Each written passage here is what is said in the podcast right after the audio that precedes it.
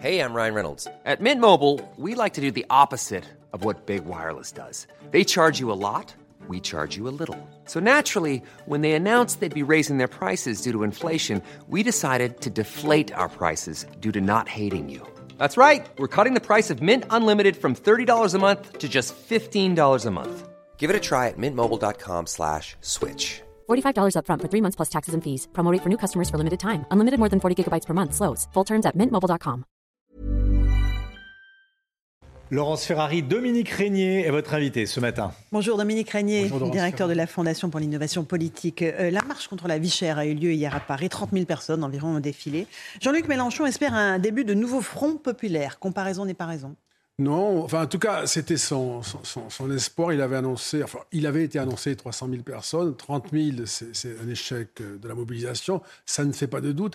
D'ailleurs, on l'a vu euh, aux efforts menés par la France insoumise pour euh, dissimuler cet échec sous une montagne de, de- de mots emphatiques. Euh, et, Jean-Luc Mélenchon y concourt lui-même.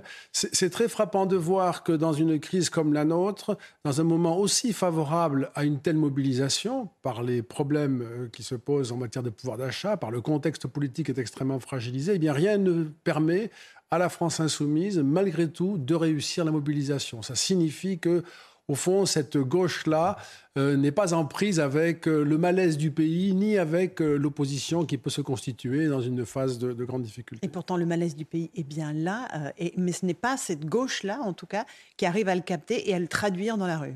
Non, ce n'est pas cette gauche-là. Et en- je, je retrouve, moi, dans ce qui s'est passé hier, dans cet échec de mobilisation, je retrouve d'une certaine manière les résultats électoraux de 2022, c'est-à-dire une abstention massive, en particulier aux législatives, et en effet, la participation a été très faible, donc il n'y a pas ce ressort-là. Et puis, cette, espèce de, d'asymétrie, de, déséquilibre, on sent bien que ça ne se passe pas à gauche euh, euh, aujourd'hui en France. Et il y a, au fond, euh, dissimulé dans cette crise le potentiel électoral de la droite et de la droite de la droite en particulier, qui sans doute euh, est ce qui se cache derrière cet échec de mobilisation. Ça ne signifie pas que les Français sont contents, ça signifie qu'ils vont exprimer ailleurs et autrement Et- euh, leur colère. On va revenir dans un instant sur les, les différents partis politiques. Euh, juste encore un mot sur Jean-Luc Mélenchon. Il estime avoir le point face à Emmanuel Macron qu'il juge à bout de souffle. Dans quelle situation se trouve réellement le président aujourd'hui? Panne d'autorité, disait-on hier à la une du JDD. Sa situation est un peu plus compliquée depuis euh, qu'il n'a qu'une majorité relative à l'Assemblée nationale. Donc ça, on, ne peut pas le, on ne peut pas ne pas le voir. Euh, mais moi, ce que je trouve de très étonnant, en premier lieu, c'est euh, sa faiblesse, oui, mais la faiblesse plus grande encore de toutes les forces qui s'opposent à lui. C'est une sorte de dépression collective de la politique à laquelle nous assistons. Et il y aurait une erreur à considérer que l'affaiblissement d'Emmanuel Macron est le renforcement de ceux qui s'opposent à lui. Il n'y a pas aujourd'hui dans l'opposition une force montante qui structure, qui organise le contre, qui euh, a au fond le leadership sur, la- colère. C'est une fragmentation. Ce sont des minorités qui s'agrègent de façon très, euh, euh, très provisoire et passagère, mais qui ne parviennent pas à faire un bloc qui compte. Par contre, euh, vous, vous, vous évoquiez la, la question de l'autorité. De l'autorité, voilà, il, y a, d'Emmanuel Macron. il y a de ce point de vue-là une sorte de faiblesse euh, qu'on a pu voir sur la question euh, de la négociation avec les syndicats concernant la crise du carburant. Il est tout à fait étonnant et tous les Français le, le savent bien, il est tout à fait étonnant qu'un syndicat désormais minoritaire dans le conflit parle de la CGT, hein, de la voilà. CGT, euh, lui-même minoritaire dans le conflit lui-même, puisqu'un accord a été trouvé avec la majorité des, des syndicats, euh, des syndiqués et des syndicats qui les représentent, eh bien, ne permet pas le retour à la normale, comme s'il y avait une sorte d'hésitation à utiliser de façon beaucoup plus ferme les outils qui sont nécessairement entre les mains du, du gouvernement. Et même hésitation euh, sur la question du 49.3, Mhm. qui me paraît, moi, ex- exagéré. Je, je- je- C'est trop tard, il aurait déjà fallu utiliser cet article 49.3 pour faire voter le budget, hein, je précise. Alors, il- ne faut pas laisser le 49.3 devenir une sorte euh, d'arme inutilisable. Ça fait partie de la Constitution et les Français probablement sont insensibles à cette affaire et souhaitent probablement que, ça se remette à fonctionner normalement et que l'on prenne des décisions efficaces. Je, pensais d'ailleurs, maintenant c'est trop tard, mais je, pensais que c'était une bonne idée de l'utiliser même pour la réforme des retraites. On a besoin d'avancer, de régler des problèmes. Euh, toutes les questions très politiciennes euh, ne sont pas du tout du goût des Français qui sont attachés attachés à leur vie quotidienne. Euh, encore un tout petit mot de la mobilisation. Demain, il y a une nouvelle mobilisation interprofessionnelle. Là, ce sont les syndicats qui sont euh, à la manœuvre. Il y a une compétition, on le voit bien, avec euh, la gauche de Jean-Luc Mélenchon et les syndicats qui ne voient pas d'un bon oeil cette espèce de double manifestation à deux jours de différence. Est-ce que le pouvoir est dans les mains des syndicats ou pas? En tout cas, le pouvoir de blocage, oui, mais est-ce que le pouvoir est, là, est dans leur mains Non, non. C'est un, ça, c'est un paysage général. Les partis politiques, les syndicats sont tous à terre aujourd'hui.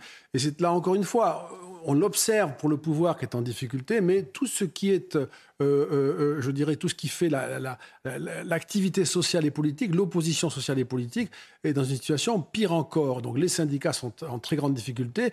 Ils n'ont pas la possibilité de tenir, je dirais, le mécontentement social, ni même de l'exprimer.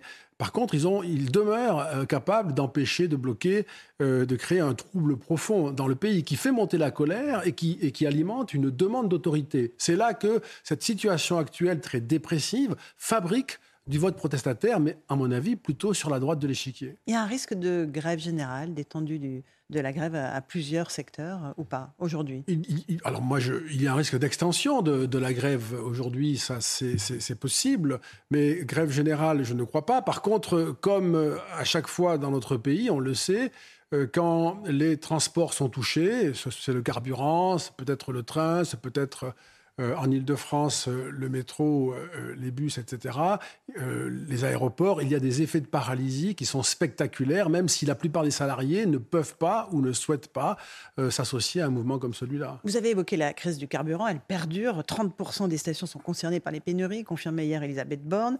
Pas de retour à la normale tout de suite, les vacances de la Toussaint se profilent. Il aurait fallu taper plus fort, il aurait fallu agir plus fort pour éviter le blocage des dépôts de carburant et de raffinerie c'est le sentiment qu'on peut avoir. Euh, c'est un peu étonnant que le gouvernement, c'est sa prérogative, euh, ne soit pas à ce point euh, en mesure d'agir plus tôt, plus fort pour que le pays fonctionne normalement.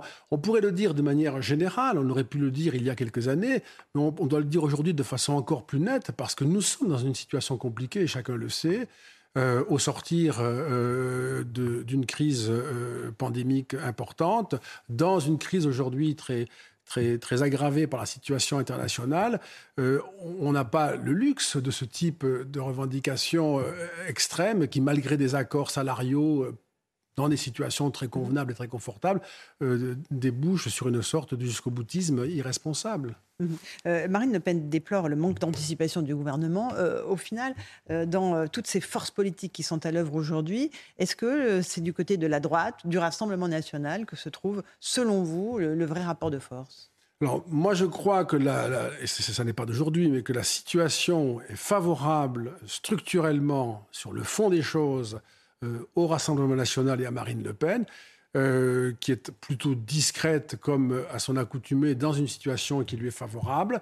Euh, ça ne signifie pas qu'il y a pour les Français, y compris ceux qui sont prêts à soutenir ce parti ou qui l'ont déjà soutenu ou sa candidate, ou sa candidate plein d'espoir pour ce qui pourrait leur apporter, mais il y a une, sorte d'abandon au fond des options autres que celles-là. Abstention, vote pour le Rassemblement national ou sa candidate sont aujourd'hui, je dirais, les éléments qui dominent euh, l'état de notre société et ce qu'elle peut faire dans un, dans un court terme. Si nous avions par exemple une dissolution, euh, on pourrait prendre le pari que c'est au Rassemblement national qu'elle serait très profitable et dévastatrice pour les autres forces politiques. Donc c'est une arme qu'il ne faut pas utiliser, selon vous, pour le ah, président de la République, la dissolution de l'Assemblée nationale Alors je dirais que pour lui, c'est difficile à utiliser, il faudra bien y réfléchir, euh, mais pour les oppositions en particulier de gauche, c'est assez paradoxal de créer une situation de crise qui pourrait conduire à la dissolution dans la mesure où son résultat serait probablement extrêmement cruel pour ceux qui l'ont revendiqué. On a parlé de la faiblesse de la gauche, on vient de parler du Rassemblement national et la droite.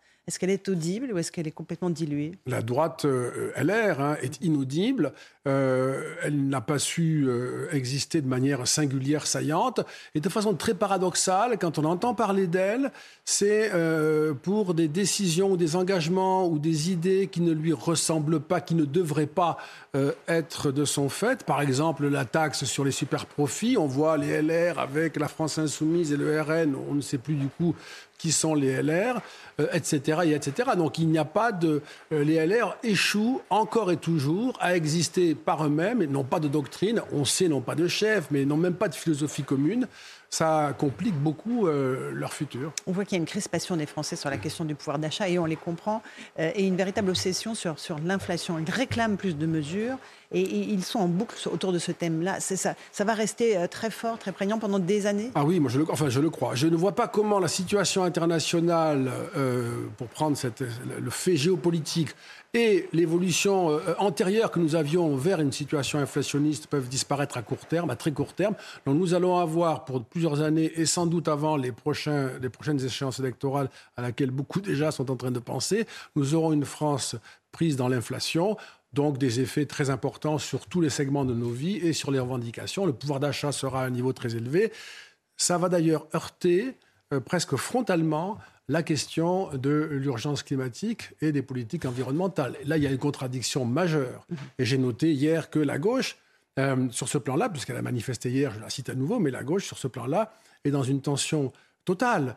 On ne peut pas à la fois, euh, en tout cas je le crois, euh, manifester pour le pouvoir d'achat, pour l'augmentation de la rémunération des salariés, ce qui paraît bien normal par ailleurs, et en même temps affirmer lutter contre l'inaction climatique. Il y a une contradiction fondamentale. C'est pas la seule. Hein. La gauche euh, est en train de se perdre dans, ses contradictions euh, intellectuelles et philosophiques.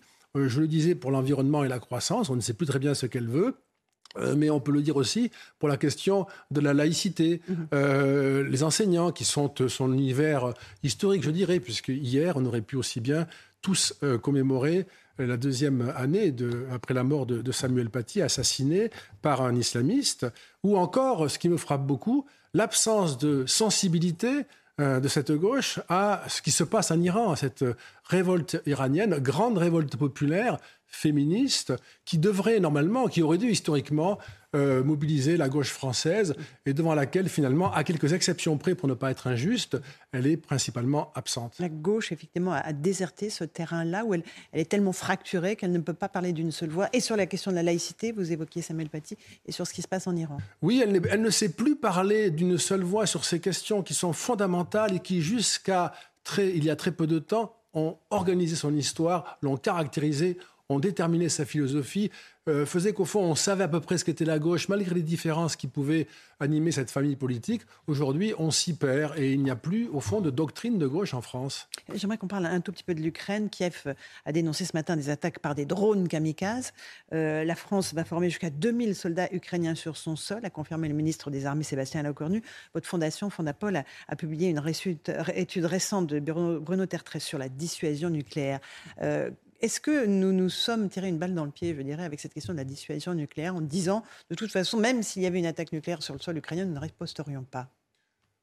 Bruno Tertré, dans cette note, euh, euh, explique euh, parfaitement que l'art de la dissuasion nucléaire, cette arme ultime qui est faite pour ne pas être utilisée, euh, c'est de n'en rien dire, c'est de laisser planer un mystère aussi épais que possible, de telle sorte que votre adversaire potentiel euh, est à s'interroger avec une certaine anxiété sur l'usage que vous pourriez en faire. Donc à chaque fois que vous éclairez les conditions dans lesquelles vous allez vous en servir ou ne pas vous en servir, eh bien vous affaiblissez euh, l'efficacité de la dissuasion. Donc le mieux est de, n'en rien dire ou de laisser planer le doute euh, sur son usage. Maintenant, il est possible euh, de corriger ce genre de choses, c'est-à-dire que l'on peut tout à fait euh, avoir une extension, je dirais, du, domaine des intérêts vitaux de la France au fur et à mesure que la situation évolue. Après tout, si nous sommes engagés d'une certaine manière en Ukraine, on peut bien considérer, à un moment donné, que s'en prendre à des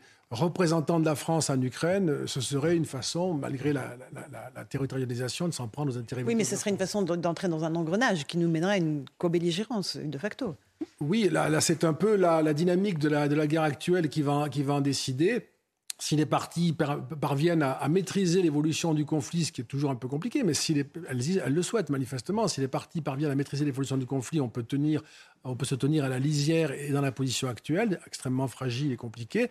Mais euh, s'il y a un emballement, nous ne pourrons pas rester. Euh, euh, nous devrons trancher, en tout cas.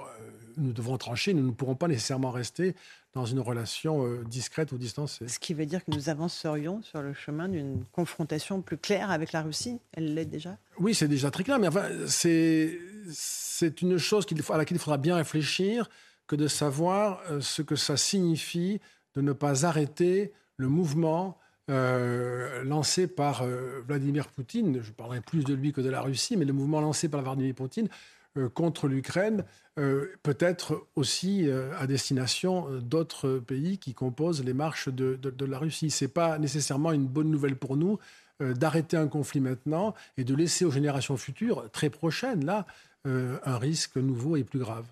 Merci beaucoup Dominique Régnier d'être venu ce matin dans la matinale de CNews. À vous Romain Desarmes pour la suite de l'info.